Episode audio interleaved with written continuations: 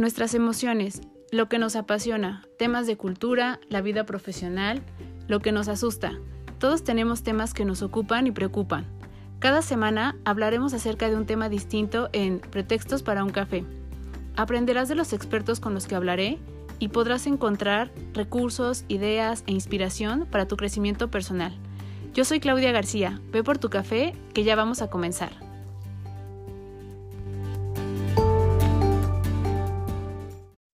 Hola a todos, bienvenidos a un episodio más de Pretextos para un café.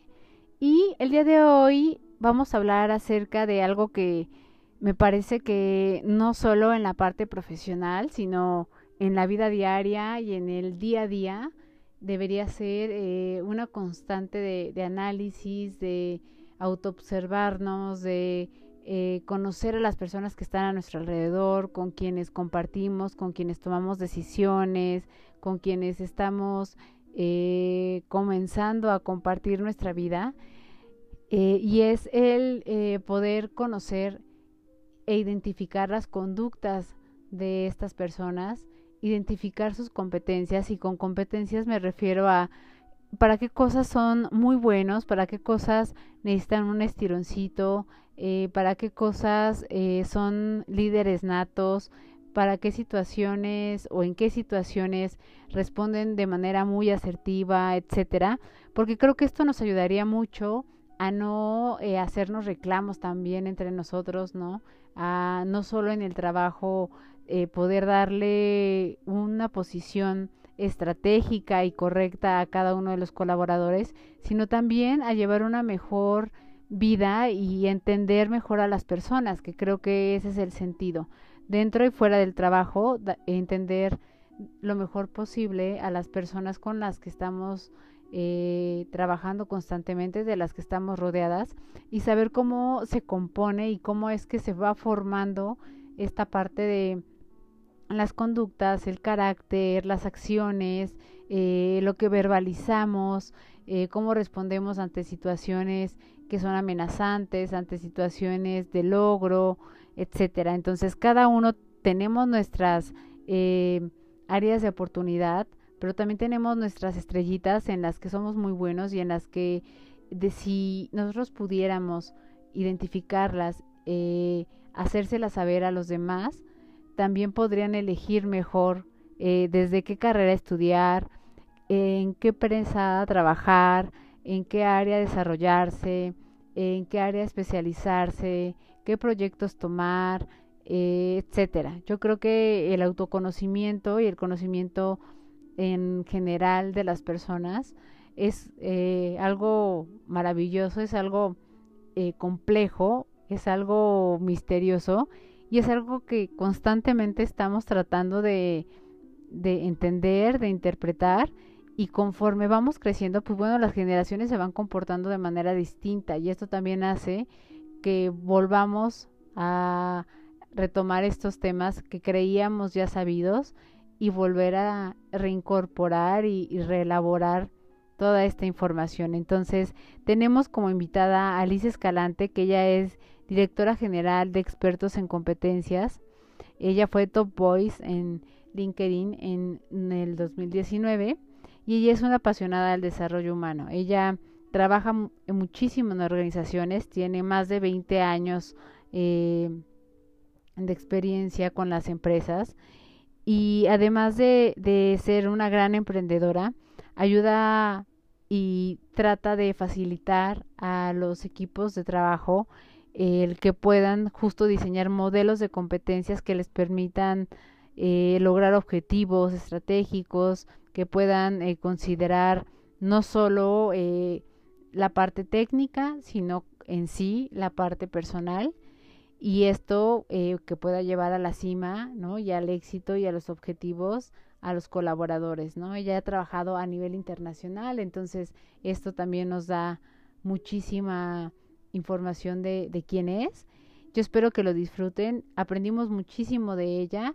Eh, yo espero que ustedes también lo hagan, que tengan su café aquí a la mano y que vayan tomando nota de lo que ustedes consideren que les puede servir, que puede ser relevante para eh, su día a día, para las cuestiones que están solucionando en este momento en el ámbito profesional y por qué no, como yo les mencionaba, eh, puedan también llevarlo a la vida personal porque en realidad la conducta pues es algo que hacemos, realizamos y estamos trabajando eh, con quienes estemos, ¿no? Entonces, espero que lo disfruten tanto como yo lo disfruté. Muchas gracias Liz y bienvenidos. Espero que sea de gran utilidad. Comenzamos. Buenos días y primero que nada, como te decía, muchas gracias por, por darme esta oportunidad de platicar contigo, porque justo como te mencionaba, yo te ubico, ¿no? De, este, de tiempo atrás y, te sigo y he escuchado tus, este, tus videos, he visto tus, tus publicaciones, este, he visto la, la afluencia de, de gente que te, que te sigue, ¿no? Que comenta, que se interactúa. Entonces, la verdad es que me llama mucho la atención tu perfil, porque a diferencia de, digo, todos nosotros, como bien, bien lo decías tú, este, venimos de empresas donde en algún momento trabajamos en recursos humanos y de repente salimos y entonces es de, eh, vamos a hacerlo ahora de manera independiente y es de, pues a ver, ¿cómo vamos a empezar, no? Y, claro. y a cada quien nos mueve diferentes cosas, o sea, vivimos diferentes situaciones y nos movieron diferentes cosas este, mientras estuvimos en una empresa. Y ahí es donde decidimos como darle justo ese como tono a, a, lo que, al proyecto que íbamos a o que estamos emprendiendo. Y, este, y, a mí me llama mucho la atención la parte de que tú estás muy, muy, muy enfocada a la parte del comportamiento, ¿no? O sea, sí de las competencias, pero muy em, de la mano del comportamiento de las personas, de las conductas de las personas. Entonces, creo que eso es muy valioso porque generalmente cuando vas a una empresa y buscas a un consultor, te dicen las mismas competencias de siempre. Este, y la verdad es que todo ha cambiado, ¿no? Tenemos empresas, como también lo, lo has mencionado en algún momento, de diferentes generaciones. Este, buscamos diferentes eh, alicientes, nuestros objetivos son distintos, nuestros objetivos de vida también son diferentes y nuestros objetivos profesionales también son muy distintos. Entonces, ahí una competencia pues ya no puede ser la misma, ¿no? Para, para todos. Y la manera de comunicarnos tampoco puede ser la misma para todos. Entonces, a mí me llama mucho la atención y creo que es de mucho valor que, que tú puedas verlo así y que puedas transmitirlo así en las empresas en las que habemos, este, a lo mejor eh, más de dos generaciones o tres generaciones en una sola organización. Claro, mira, el valor de cada generación suma para alcanzar los objetivos estratégicos del negocio. Ninguna generación ni es más complicada que la otra. Te voy a decir por qué. Cada uno tiene ciertas características que innovan, que transforman o que mantienen los proyectos organizacionales que tienen los negocios. Entonces, el hecho de nosotros entender, primero, ¿qué, generaciones viven con nosotros? Es decir, aquellas personas que se vuelven nuestro customer persona interno y que son al final todos los que van a ir a sumar para alcanzar ese objetivo. Por el otro lado, también entender que, claro que las competencias, de acuerdo a lo que estamos viviendo, por supuesto que se han modificado y que también habrá cierta facilidad para algunas generaciones, por ejemplo, los millennials o centennials tienen una facilidad natural por el tema de habilidades digitales y probablemente en las generaciones como baby boomers y generación X, donde se establece el mayor o la mayor contribución que podemos ver es a través del control y el alcance de objetivos. Entonces, cada generación tiene sus propios aportes y me parece que es muy importante entender de qué forma podemos vincularlos de forma efectiva para que todas las generaciones sumen, se sientan este, pues valiosos para la organización y además generar un buen modelo de fidelización organizacional. Perfecto. Yo veía en tu reseña justo, ¿no? Que aparte de, digo, tú eres empresaria, este, eh, me llamó mucho la atención que pones que eres columnista, ¿no? Este, sí. Eh, en, en, esta parte, ¿a, qué le podemos llamar columnista? Columnista es una persona que escribe de manera formal en un periódico o una revista. Y yo escribo actualmente para El Economista en el área de capital humano a través de mi editor que es Felipe Morales, que me invitó. Soy columnista del Economista en la parte de talento. Ah, perfecto. Mira, mira, qué bueno que te pregunto, porque te podemos buscar también ahí, ¿no? También podemos obtener ahí esta información tuya. La verdad es que son valiosos los artículos que publicamos. Perdóname que rápidamente, pero hace poco LinkedIn reconoció el artículo de el síndrome de la manzana podrida que sacamos en Economista, hablando de que la gente que se vuelve tóxica a nivel organizacional no necesariamente ni nació tóxica ni llegó tóxica. Hay ciertas circunstancias que vuelven tóxica a una persona. Por ejemplo, en ese caso, ¿cómo sucede? Yo he estado en organizaciones, tú bien lo mencionabas en, eh, justo en un, en un video donde hablabas de las generaciones, que este, los millennials, pues fuimos las, las primeras generaciones que comenzamos a aventarnos a, a, abrir este, startups, ¿no? Entonces, yo tuve la oportunidad de trabajar en una startup y de trabajar con gente que le apostó a, proyectos que, pues, si tú te sentabas con ellos, este, podrían decir, no le veo ni pies ni forma, pero me convence la manera y la pasión y, y la visión que tienes, ¿no? Y, y, más porque generaban impacto social.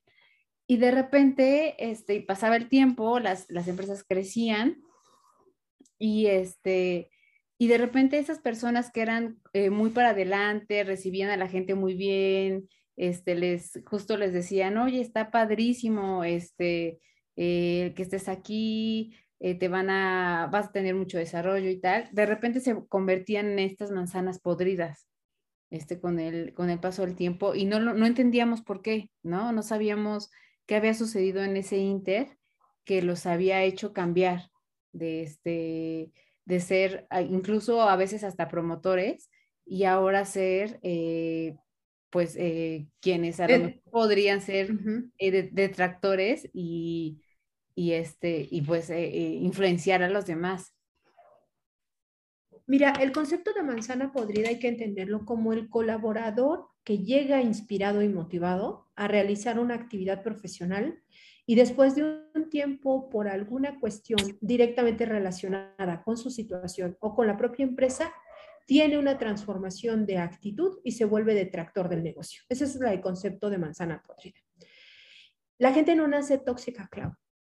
No puedes ver en un bebé toxicidad, aún en las peores circunstancias, aún en, en, en guerra, un bebé no es tóxico no se vuelve una persona con una actitud negra o, impositiva o negativa ante las cosas. Lo mismo sucede con los adultos. Los adultos no son manzanas podridas, pues por la naturaleza, no metiendo en particular a personas con padecimientos crónicos, este, patológicos, psicológicos. Eso no lo vamos a considerar. Vamos a hablar de personas que tienen una vida normal. ¿Qué sucede a nivel de motivación? Yo creo que los individuos nos movemos a través de dos factores principalmente a nivel organizacional y personal, que es la necesidad o la motivación. La motivación generalmente está impulsada de acuerdo a Heisberg de dos factores, el intrínseco, que son cuestiones que vienen del self, de la persona, de, del interior, y la parte extrínseca, que no necesariamente son factores de motivación, pero que si no existen pueden generar altos, altos niveles de desmotivación. Voy a hablar de los intrínsecos que pueden ser ejemplos claros, terminar una carrera, Clau, ascender en tu cargo, tener a lo mejor un eh, propósito de vida, ser la mamá que querías ser y tener la familia que tienes. Eso es algo como intrínseco, porque depende de ti y de lo que tú haces para lograrlo. El extrínseco generalmente se ve como factores como el dinero, los horarios, el jefe que te tocó, las relaciones interpersonales con tus compañeros, etcétera, etcétera. Entonces, cuando una persona llega a tener factores extrínsecos que pueden ser muy buenos en determinado momento, pero que por alguna razón, ya sea el negocio, la situación, el destino, la situación económica del país, una pandemia, cambian las condiciones que se tienen, puede llegar un punto en que la gente se cuestione si lo que está haciendo es lo que quiere hacer y además si está en el lugar adecuado. En ese sentido, entonces, cuando hablamos de factores extrínsecos, que son los que mayor impacto tienen en las personas, puede haber una transformación en el estilo de liderazgo, en la actitud del jefe, en la situación con los compañeros, que que puede alterar la motivación natural que se tiene dentro de una organización. Cuando también una necesidad como la seguridad o la remuneración no se tiene, ejemplo, que no se puede satisfacer de manera plena, que estás endeudado aunque ganes mucho, puede que también afecte como factor a este tipo de motivación natural que tienen los individuos. Entonces, cuando una persona se ve inmersa en esta situación, aun que haya tenido una situación muy buena durante mucho tiempo, puede tener una afectación directa en su conducta, aquí hablamos ya de conductas, porque ya tiene un impacto en sus hábitos y esto, por supuesto, tiene una afectación directamente relacional con aquello que le está generando el malestar. Si tú ves una persona que tiene una actitud así, entonces es una manzana podrida que probablemente es consecuencia de la cultura laboral, claro. Sí. ¿Estás de acuerdo? Y cuando es una situación que no es generalizada, vamos a hablar que solamente hay una persona con esta situación dentro de la organización y que el resto no se ve bajo esta misma circunstancia, o sea, no son contaminados por esta persona, probablemente el factor que está afectando a esta persona a nivel de motivación es personal. Pero cuando una cultura organizacional, con una persona que se vuelve un detractor natural de la organización y empieza a hablar mal de él, a generar rumores, genera mucho estrés, no hace su trabajo, entorpece el trabajo de otros, entonces es una manzana podrida que tiene una situación que puede afectar a nivel organizacional. ¿Sí? Y en este sentido, entonces, nosotros tenemos que entender lo que pasa, si es individual, si es colectivo, y si también esta afectación puede tener un impacto directamente relacionado con la estrategia del negocio. Por eso es tan importante que las manzanas podridas sean identificadas, porque podemos mejorar la situación, satisfacer una necesidad o generar una motivación que mejore justamente la percepción que se tiene en la cultura. Cuando se trata de algo personal, Clau, no hay mucho que hacer. Desafortunadamente en estos casos habría que valorar si realmente la persona tiene una contribución vital al negocio o tomar decisiones. Pero una manzana podrida no nace, claro, se hace. Ok, es bueno saberlo porque eh, tendemos mucho como a, encasillar, ¿no? Tendemos mucho a encasillar. Entonces eso, este, de repente nos, nos pega, o sea, como que si nos, no, nos, este, nos hace eh, puede ser alguien muy bueno y tener esto que llamamos fuga de cerebros y a lo mejor solo es encaminarlo, ¿no? O sea, fue una situación que, se dio, como tú bien dices, de cultura, de, de, algún cambio en la empresa o en la organización o algo así. Y este, y pues bueno, este, si se puede recuperar, qué bien, ¿no? O sea, no, no, no se trata como de deshacernos este, de ellos directamente. Sí, esto, esto que, que mencionábamos de, si se puede recuperar, pues mucho mejor, porque estamos eh, tratando con personas, ¿no? Que no se nos olvide que, que son personas y que no es como este solo el resultado que me tienes que dar, ¿no? Correcto. Y de hecho, la pérdida de una persona, cualquier persona, incluyendo una persona que a lo mejor no es tan competente, es valioso. Al final es cierta cantidad de capital intelectual que ya tiene y ya se invirtió en el entrenamiento, ya tiene parte de la cultura. Entonces, sí, yo, yo estoy a favor de que se rescate a ese tipo de personas, haciendo un análisis diagnóstico de exactamente cuáles son los factores que están generando su inconformidad. Okay. Oye, este, y yo tengo una pregunta. Ayer justo cuando estaba pues pensando en, en, eh, ¿no? En, nuestra plática del día de hoy, decía, eh, ¿por qué sigue siendo tan complejo la parte de la eh, inteligencia emocional? La verdad es que sigue siendo un tema que, no para, ¿no? Este, desde el momento en el que se empezó a trabajar y, y que Daniel Goleman pues comenzó ¿no? Como darle más estructura y lo empezamos a ver más en la vida personal y, en la parte laboral se habla mucho de eso, ¿no? Mucho con los líderes y demás. Sigue siendo un tema que no deja este, de, tener que, tocarse porque tenemos muchos líderes que pierden de repente este, un poco la cabeza o que em, no tienen eh, a lo mejor los comportamientos esperados o las reacciones esperadas y justo eso es lo que los hace diferentes al resto del equipo, ¿no? Porque son los guías. Entonces, ¿tú, tú qué crees que sea esta parte de, que todavía no logremos eh, tener o, pues sí, o sea, de, lograr que, haya eh, una inteligencia emocional en la parte profesional? Mira, para alcanzar la inteligencia emocional, de acuerdo a lo que se escucha, hay cinco elementos, de acuerdo a Goldman, que dice para poder desarrollar la inteligencia emocional y que tenga una persona la competencia en un nivel de desarrollo. Dos elementos tienen que ver con la parte interpersonal, es decir, el relacionamiento inteligente con otras personas. Pero tres son intrapersonales, lo que significa que estás tú dependiendo de que la persona realmente tenga conciencia de la transformación que tiene que hacer.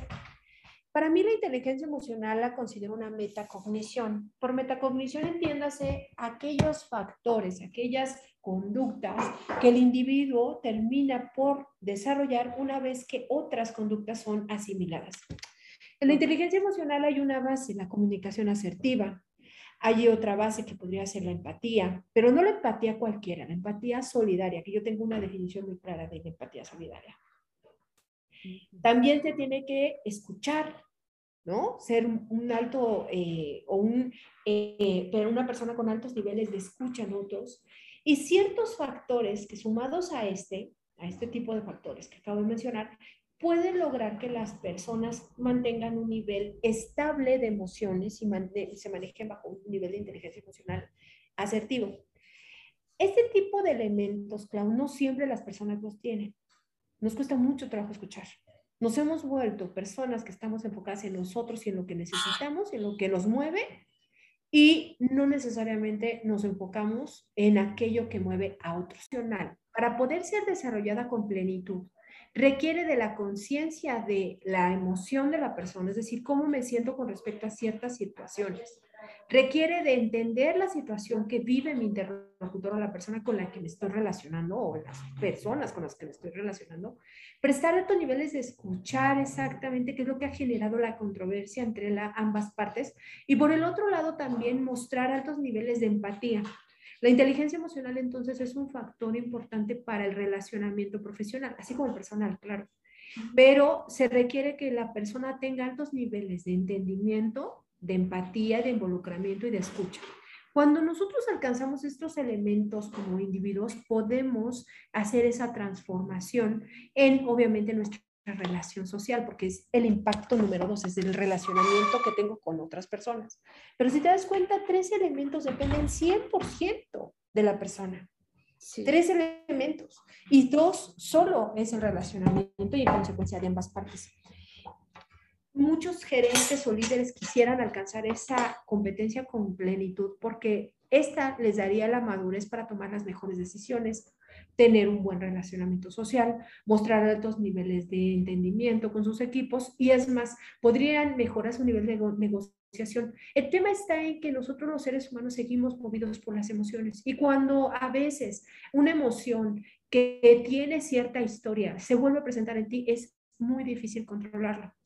Y justo hablaba yo con el, el, otro día con un experto justo en temas de bienestar eh, organizacional y bienestar emocional y hablábamos que a pesar de que mucha gente ha alcanzado altos niveles de nivel espiritual en sus vidas, sigue siendo movido por las emociones. Y es muy difícil encontrar ese equilibrio, a menos que realmente pongas en una balanza todo aquello que te ha afectado y si ha tenido un impacto realmente negativo en tu vida, puedas hacer la transformación.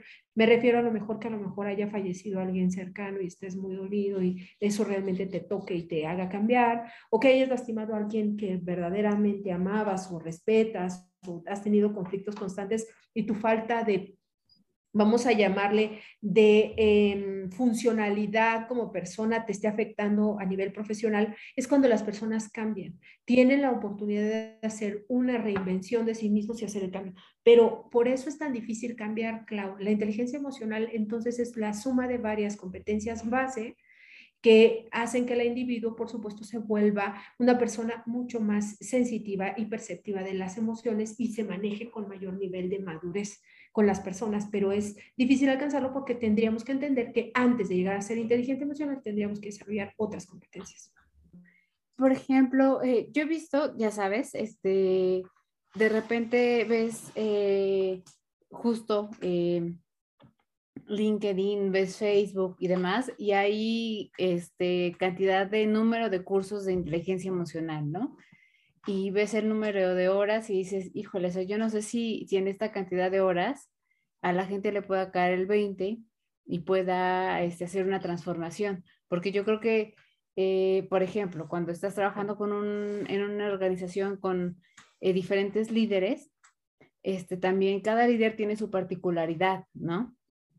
Entonces, es, es difícil generalizarlo y ponerlo como de, ah, tengo un curso y este, entonces meto a toda la gente ahí, ¿no? Eh, este, este, tipo de cosas, ¿tú crees que funciona?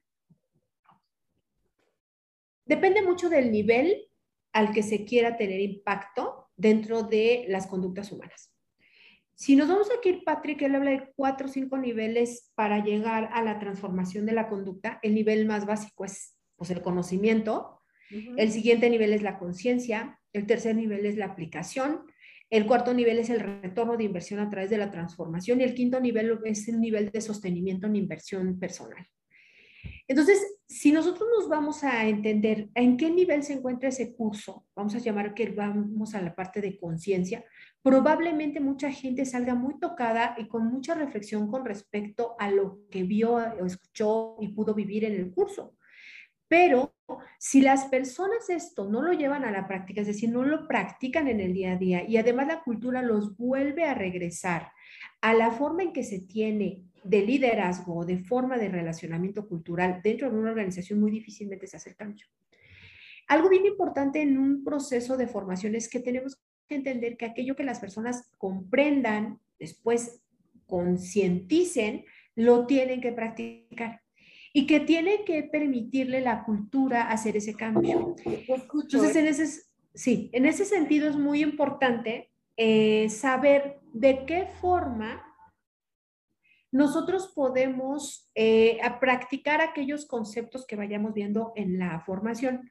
Si bien eh, la formación va a implicar una nueva forma de entender la inteligencia emocional, es muy importante tener herramientas de gestión que permitan a las personas realmente aplicarlas con los equipos, las otras personas, etcétera, etcétera.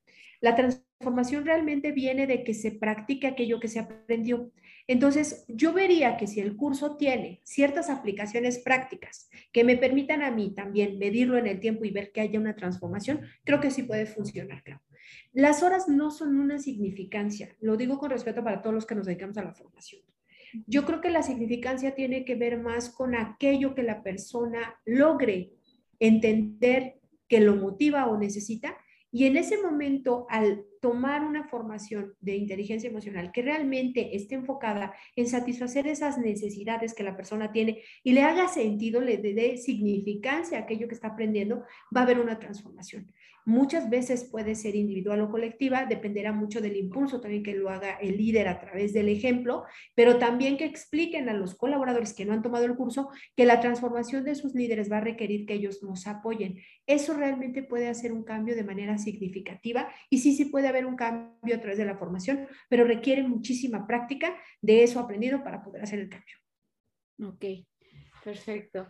Y eh, yo, por ejemplo, hay, hay veces que hablando justo de la inteligencia emocional, eh, creo que algo a lo que no estamos acostumbrados es a identificar lo que sentimos, ¿no? Eh, una de las, de las emociones que yo me he dado cuenta que, que, la gente confunde mucho a veces es el coraje con la... tiene tristeza y lo confunde con coraje. Y claro. Este, este, tipo de cosas, cuando tienes un grupo, y más cuando es este, eh, estás tomando algún taller y, y, tienes un conjunto, ¿no? O un grupo este, en la parte profesional y, te, y se ubican, les da mucha pena, porque en realidad, este, pues no era enojo, ¿no? Era, era tristeza. Y entonces como que no les gusta tampoco exponerse. Yo creo que no es tan malo exponerse, o sea, yo creo que la parte de vulnerabilidad, este, a veces también nos llega a mm, ayudar, ¿no? A, darnos cuenta que el líder, que nuestro par, que nuestros compañeros, pues también tienen sus situaciones y que no soy el único que la está viviendo y que pues trato de poner mi mejor cara mientras estoy aquí en, el trabajo y que también tengo mis temas que estoy padeciendo, ¿no? Claro, de hecho, esta parte del liderazgo es donde realmente podemos ver qué tan competente es nuestro líder. Cuando un líder se da cuenta que algo no está bien, que la persona está pasando por un proceso desafiante, es muy normal. Y hay ciertos factores que hacen o que podemos nosotros entender que están haciendo la transformación de la conducta de una persona. Por ejemplo, si una persona llegaba temprano, se comprometía con el trabajo y generalmente era de los primeros que estaba aportando ideas, cuando la persona ya no está aportando ideas, está llegando tarde, su trabajo es deficiente, pues claro que algo está sucediendo en su vida que está afectando de manera significativa su conducta.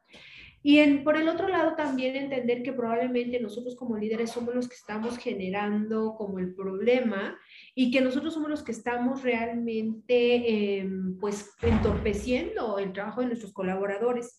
Muchas veces cuando nosotros vemos ciertas actitudes en los colaboradores, habría que preguntarnos como líderes si soy yo el que de alguna manera está empujando a esa conducta distinta o si son las personas las que están haciendo ese cambio debido a una situación personal. Ahí es donde entra el factor diferenciador de un líder que es muy involucrado a nivel de empatía emocional solidaria, empatía solidaria, o un líder que solamente se preocupa por obtener los resultados y pues que su equipo, si bien le va, pues qué bueno, y si no, pues ni modo. En ese sentido, me parece que eh, es verdad. De hecho, la combinación de emociones, de, de acuerdo a Pulrick, que es una persona que se dedicó a estudiar los, eh, digamos, las emociones básicas, que se ha hablado de seis, se ha hablado de siete, se ha hablado de ocho, este, depende mucho del autor, ¿no? Este, que se han dedicado a la investigación de emociones. Sí lo que puedes encontrar es una combinación de emociones que genere un malestar. Por ejemplo, cuando una persona a lo mejor está triste y hay una situación de regaño, pues a lo mejor lo que tiene es coraje, ¿no? Pasa de, de tristeza a coraje porque pues nadie lo pela, nadie lo ayuda, está sintiéndose totalmente solo, está viviendo una cuestión desafiante y nadie le está tendiendo una mano. En ese sentido, es muy importante que nuestros líderes se estén capacitando constantemente en este tipo de herramientas porque eso puede ayudar a entender qué es exactamente lo que él tiene que hacer. Imagínate que a lo mejor la situación es que está viviendo, que despidieron a la esposa por la pandemia y actualmente a pesar de trabajar muchísimo, el dinero no es suficiente para cubrir las necesidades básicas. Cuando hablamos de esto, imagínate si una persona no tiene lo necesario para cubrir sus necesidades básicas, obviamente se siente retado y por supuesto va a tener una situación difícil en casa. ¿Cierto? Entonces, en ese sentido, ver si hay alguna manera en que nosotros podamos por lo menos entender su situación y tratar de ayudar de la manera más significativa. Por ejemplo, a lo mejor darle horas extras, ver de qué forma pudiéramos, este, a lo mejor eh, ayudar a la esposa a conseguir trabajo, etcétera, etcétera. Entonces, en este sentido, me parece que un dato muy interesante es que entender las emociones, por eso hablábamos justo de este tema de inteligencia emocional, entender emociones no es solo saber que existe tristeza, este, em, a lo mejor alegría, eh, enfado o, enojo, miedo, sino saber que la combinación de estas, de estas emociones puede generar en conductas humanas bastante desafiantes. Entonces, en este sentido, por eso nuestros líderes tendrían que estarse preparando en todos estos elementos. Si te das cuenta, hemos hablado de muchas herramientas de gestión que pueden ayudar a un líder a transformar su relación con sus colaboradores de manera significativa y poderosa. Obviamente requerimos de que las personas hagan una transformación, ¿vale? Y que los líderes generen esa conciencia de cambio para que sepan que no solo formalmente la empresa los tiene que capacitar, sino que ellos de manera de autodesarrollo pudieran tener, por supuesto, algunas herramientas de gestión que les ayuden en su trabajo del día a día. De hecho, hemos estado, yo he estado contribuyendo a varios programas gerenciales y un punto clave que hemos visto es que les hacemos muy sencilla la forma de manejar herramientas de gestión en el piso, es decir, en el trabajo operativo, para que ellos, además de entenderlas, las puedan hacer y las puedan operar de manera simple. Y además se les construye una serie de formatos que ellos ya llevan a la práctica, ya no tienen que inventar, llegan a operar, llegan a ejecutar. Diría un ex director que tuve, ejecución, ejecución, ejecución en piso. Entonces, en ese sentido, la verdad es que creo que hoy poder entender a nuestros colaboradores de manera muy simple, sí existen herramientas, Clau. Solo es saber que existen y prepararnos para utilizarlas. Perfecto. Fíjate que yo digo, yo soy psicóloga y este y la parte de a mí me encanta que, que tú estés muy involucrada con la parte de la conducta humana porque creo que ahí está todo, ¿no? Este, desde los jefes, los líderes, este, pues las manos derechas de los, de los líderes, todo esto que pueda hacer totalmente la diferencia entre que funcione, ¿no? Este, un proyecto, una empresa, este, las diferentes áreas, o que fracase. Eh, hay veces que eh, hay combinaciones, no sé, de, de, jefes donde hay uno que es mucho más emocional y mucho más explosivo y hay, hay alguien que es un poquito más racional y entonces se eh, equilibran el uno al otro, ¿no? Y el otro le hace ver un poquito como de, no, tranquilo, pues eh, estás como un poco exagerando y demás, y, y funciona bien. Pero ¿qué pasa cuando yo me he encontrado con varias startups, ¿no? Donde he estado en proyectos donde son, pues ya son generaciones distintas a las de nosotros, ¿no? Son chicos de veintitantos años y tienen un poco bueno, sí lo voy a decir así porque, porque me parece que sí es así, de prepotencia, ¿no? De, de esta parte como de decir, tengo colaboradores de edades más grandes, este, tengo financiamientos y este tipo de cosas no lograron hacerlas ellos. Entonces de repente pierden un poquito el piso y este y creo que también esto tiene que ver con las emociones y con, con cómo lo están viviendo y, y las decisiones que toman no son las mejores. Y a veces son proyectos que son muy buenos, pero que se pueden perder justo por eso. Bueno, ahí regreso entonces al plantear el tema de las generaciones que suman. Si estos chicos muy jóvenes en startups, que también he conocido gente muy, vamos a llamarle con alto nivel de potencial, ¿sí? Porque no es lo mismo que la experiencia que dan, pues como el desempeño, alto nivel de potencial y que brillan por la manera en que perciben el mundo y hacen todo lo posible por alcanzar esos objetivos establecidos. Si no tienen una contraparte que haga que las cosas se lleven a cabo con desempeño, a pesar de ser empresas que bajen recursos millonarios y que haya la posibilidad de crecimiento eh, es muy probable que la startup no funcione o llegue a un punto en que va a quebrar. Ahí es donde yo podría considerar que varios eh, baby boomers o generación X que ya tienen muchos más, eh, vamos a llamarle de experiencia y conocimiento por los años que llevan prestando servicios, puede ser la balanza que ayude a estas generaciones a generar esta equidad, esta forma de mejorar la operación ayudándose a través de las personas. Es una gestión a través de las personas. Entonces, en ese sentido, me parece que las generaciones pueden sumar a esto. Por eso también, y ayer lo veía, yo tengo un cliente con el que trabajo muy de la mano, me considera su consejera a, pesar de que yo mucho de lo que él hace no lo entiendo, porque son cuestiones puramente de manufactura, mucho de lo que hablamos tiene que ver con cuestiones financieras, tiene que ver con cuestiones de talento, tiene que ver con cuestiones del propio management. Entonces, en ese sentido, me parece que sí este tipo de jóvenes podrían tener asesores con experiencia que les ayuden a entender exactamente cómo mantener, ojo, la operación estable. Porque un punto bien importante de generar un buen modelo de negocio es que tu operación sea estable y que dé los resultados que tú estás esperando. Entonces, en este sentido, eh, yo creo que ahí es donde falta la inteligencia emocional de parte de estos jóvenes, porque si ellos no son capaces de bajar al piso, a ver cuáles serían las cosas que la operación está viendo que ellos no, es donde podemos poner en peligro los modelos de negocio. Un punto bien importante es que muchas empresas que son startups que les está yendo muy bien, tienen que tener un precedente de calidad y de servicio alto, porque si no, a pesar de ser empresas que tienen un modelo de negocio muy competente, muy innovador, no necesariamente significa que satisfagan la necesidad del cliente final y la experiencia del cliente es lo que mueve aún los negocios. Entonces, en ese sentido, me parece que puede ser buscando el equilibrio de tener generaciones que sumen y además este equilibrio ayude a que estos jóvenes tengan una visión mucho más aterrizada, mucho más madura para poder eh, cumplir con los requerimientos del fondo de inversión que les haya invertido.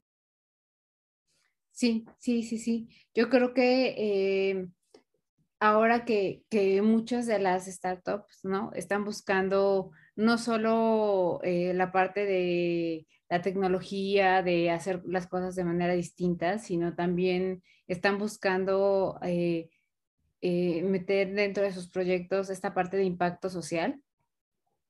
Me parece muy bueno, pero, eh, pero hay que saber también equilibrarlo, ¿no? porque también ahí puede haber este, un poco una pérdida de, del, este, del equilibrio, ¿no? De, entre, eh, no tiene nada de malo decir que sí somos una empresa que pues sí tiene fines de lucro porque al final tiene que mantenerse, pero dentro de esa parte de fines de lucro eh, hay una parte que se va a ayudar a, no sé, ¿no? A cierta población, a ciertas este, problemáticas que se viven hoy en día. Entonces, eh, tendemos a veces como a, a, no diferenciar entre, ah, si ayudas, eres una ONG, ¿no? Y entonces si dices, no, pero, o sea, sí cobro, pero sí ayudo y sí aporto, como que la gente no lo, a veces no lo logra como entender. Este, y, en realidad, pues sí, un proyecto tiene que funcionar y tiene que generar para poder lograr eh, dar esta ayuda, ¿no? O, para lograr hacer este, justo este cambio y, que, que, pueda, eh, pues lograrse este plus de ayudar a, nivel social. Bueno, los negocios en su naturaleza son negocios y sirven para generar recursos. Las startups sí han generado una nueva forma de hacer capital, le llaman capital, o como llaman economía colaborativa, me parece, que es una nueva forma de capitalismo positivo, creo que existe ya ese concepto, capitalismo positivo, donde buscan eh, que a través de lo que ellos hacen se tenga un resultado que beneficie no solo a la organización, sino también a las personas que viven de eso o organizaciones que apoyan causas sociales. En este sentido, me parece que si hablamos de temas de empresa socialmente responsable, muchas empresas este, están teniendo esta nueva forma de ver los negocios tratando de ayudar a organizaciones, ¿vale? Sin fines de lucro puede ser ese aporte. ¿no? Este, recuerdo que Empresas Heroínas justo está haciendo eso, está donando dinero de la venta de un libro para la, Casa de la Amistad. Y esa es una forma de ayudar contribuyendo a la sociedad que te ha dado algo, ¿no? En caso de expertos en competencias, nosotros ayudamos con redes sociales. Te puedo decir que hoy ya llevamos dos fundaciones a las cuales les hacemos redes sociales gratuitas, porque nos va muy bien el LinkedIn. Entonces les hacemos sus redes sociales y eso ayuda a que muchas personas que quieren contribuir con, donativos sepan que existen estas casas, que sepan que existen estas ONGs que están ayudando a niños con cáncer y por el otro lado a mujeres en situación de cáncer que, quieren tener a sus bebés. y, y estás contribuyendo a la sociedad, estás dando aquello, ese granito de arena para que la gente vea que esas empresas no solo están generando recursos, sino además están buscando la estabilidad que eh, tiene o necesita una sociedad y sobre todo en poblaciones donde la parte económica, ¿vale? Es este, complicada. Por ejemplo, en el caso de la Casa de la Amistad, los niños con cáncer, este, no tienen recursos para, para poder pagar sus tratamientos médicos, ¿no? Y en el caso de las chicas eh, que tienen sus problemas de cáncer y están embarazadas, pues las traen de distintas partes de otros estados de la República para poder aliviarse y tener a sus bebés. Entonces, las empresas hoy creo que sí siguen teniendo esa naturaleza económica, porque al final para eso son, un negocio, pero muchas organizaciones que están volcándose a esta parte humana. Y hablando de generaciones, la generación Z, por ejemplo, pues busca entrar a trabajar a organizaciones como estas, que ayuden a empresas o a ONGs o organismos que no son necesariamente gubernamentales, que no tienen fondos gubernamentales, a pues cumplir con su misión que es ayudar a otros. Y me parece muy importante la parte de responsabilidad social en, en todos los aspectos. Y sí, sí, creo que la parte de empatía solidaria de la que hablamos al inicio como concepto se vería reflejada en una empresa que, que su naturaleza es ganar dinero, pero que también está dispuesta a ayudar a otros a beneficiarse de ese, de ese modelo de negocio. Eso me parece muy importante y muchas generaciones como la Z de las que hemos hablado mucho, este, son de las personas que hoy están haciendo esta transformación de los negocios en un capital más positivo, ¿no? Ok. Sé que ya tenemos este, el tiempo encima, Liz. Este, ojalá podamos tener oportunidad de, de platicar en otro momento, ¿no? Este, claro que sí. Muchas, muchas preguntas, entonces ojalá podamos ponernos de acuerdo más adelante. Y quisiera cerrar con dos preguntas. Una es, eh, ¿qué le comentarías eh, a las personas justo que aquí pasa mucho en México, que te dan un, rol de líder sin que en realidad te lo, te lo den de manera formal, ¿no? Este, te lo asignan y te lo asignan casi como de, ah, este es tu equipo y a partir de hoy, eh, por los cambios, tú te vas a hacer cargo de tal, ¿no? Y entonces de repente para la gente es de chin, ¿cómo lo voy a hacer? Este, no está tan sencillo, ¿no? Claro. Mira, yo creo que hasta para poder desarrollar a un gerente hay que crear un modelo de onboarding. Sí, literalmente inducción al puesto.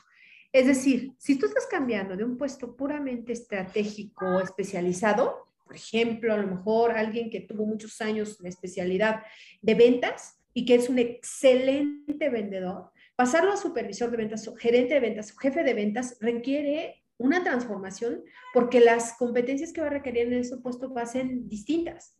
No necesariamente significa que esté listo. Entonces hay que hacer un modelo de onboarding, de inducción a ese nuevo cargo. Tener listo un modelo de formación puede ser autogestiva, no se requiere que se le dé el curso, etcétera, o enfocarlo o llevarlo a un diplomado en habilidades gerenciales que le permita el desarrollar esas conductas que tú estás esperando que lleve a cabo. La gente no lo va a desarrollar en la práctica, en la experiencia, porque va a tener mucho que cumplir y poco tiempo para prepararse. Entonces, me parece que lograr un modelo de onboarding donde se le prepare a las personas con ciertas habilidades que va a requerir en el nuevo cargo sería fantástico porque vas a tener menos riesgo de tener gente poco competente. Además de que vas a tener menos riesgo de equivocarte de haber escogido a alguien eh, con un alto grado de especialización y ahora lo quieres como gerente o como responsable de personas. Me parece que si nosotros tenemos claro exactamente qué es lo que buscamos, esas personas desarrollen en, en, su nuevo cargo la y ahora irse con, con mucha fuerza y más sólida. Date los resultados que requieres porque tú le estás dando las herramientas de gestión que, que necesitan. Me parece que esa parte se vuelve muy importante, Claudia. Tener un modelo de inducción a cargos de mayor responsabilidad cuando tienes gente a cargo. Perfecto. Y la otra es, digo, esta es más light, y es, ¿a ti cómo te gusta el café, Liz? Bueno, a mí me gusta el café, desafortunadamente con azúcar. Lo tomaba con, con, el, con edulcorantes, pero la verdad me dijeron que hace mucho daño, entonces dije tomar. Le pongo poco azúcar, me gusta el café cargado, pero con azúcar. Ah, perfecto. Entonces, la pregunta va justo por el nombre, ¿no? De, del podcast. Y este, yo te agradezco muchísimo porque sé que estás eh, llena de trabajo, pero de verdad espero que podamos tener oportunidad de poder platicar de otros temas más. Este, creo que tienes mucho que aportarnos, este, tienes eh, conocimiento muy amplio acerca, ¿no? De, de justo de inteligencia emocional, de los equipos de trabajo, de poder comprender a, a, a las organizaciones, desde qué lugar comprenderlas, etcétera. Entonces, eh, ojalá tengamos esta oportunidad. Yo te agradezco muchísimo el tiempo que, me dedicaste, las respuestas que nos diste y estoy segura que quien nos escuche eh, las van a valorar y van a tener herramientas para pues, poder considerar en las situaciones que están viviendo actualmente en sus organizaciones. Claro que sí, Clau, al contrario, yo estoy encantada de haberme eh, pues vinculado a este programa, es muy padre compartir con la gente, yo siempre estoy dispuesta a darle la mano a un hermano porque sé que cuando yo necesito siempre está ahí la comunidad, mis tribus para apoyarme. Al contrario, muchísimas gracias a ti, estimada Clau, por supuesto cuenta conmigo para otra charla de café y la verdad es que yo estoy muy contenta eh, de haber participado con ustedes y como siempre, muy agradecida. Muchas gracias a ti, lo que necesitas también de este lado ya tienes este, a alguien más, ¿no? Con, con, con quien te puedes apoyar. Y, este, y pues feliz viernes. Digo, nos van a escuchar el día miércoles, pero pues nosotros estamos grabando en viernes. Bonito fin de semana y muchos éxitos y que siga este crecimiento para ti, porque veo que eres una mujer súper trabajadora y muy entregada a lo que haces. Muchas gracias, Clau. Éxito para ti. Te mando un abrazo enorme. Saludos a todos, chicos. Hasta luego. Hasta luego. Muchas gracias.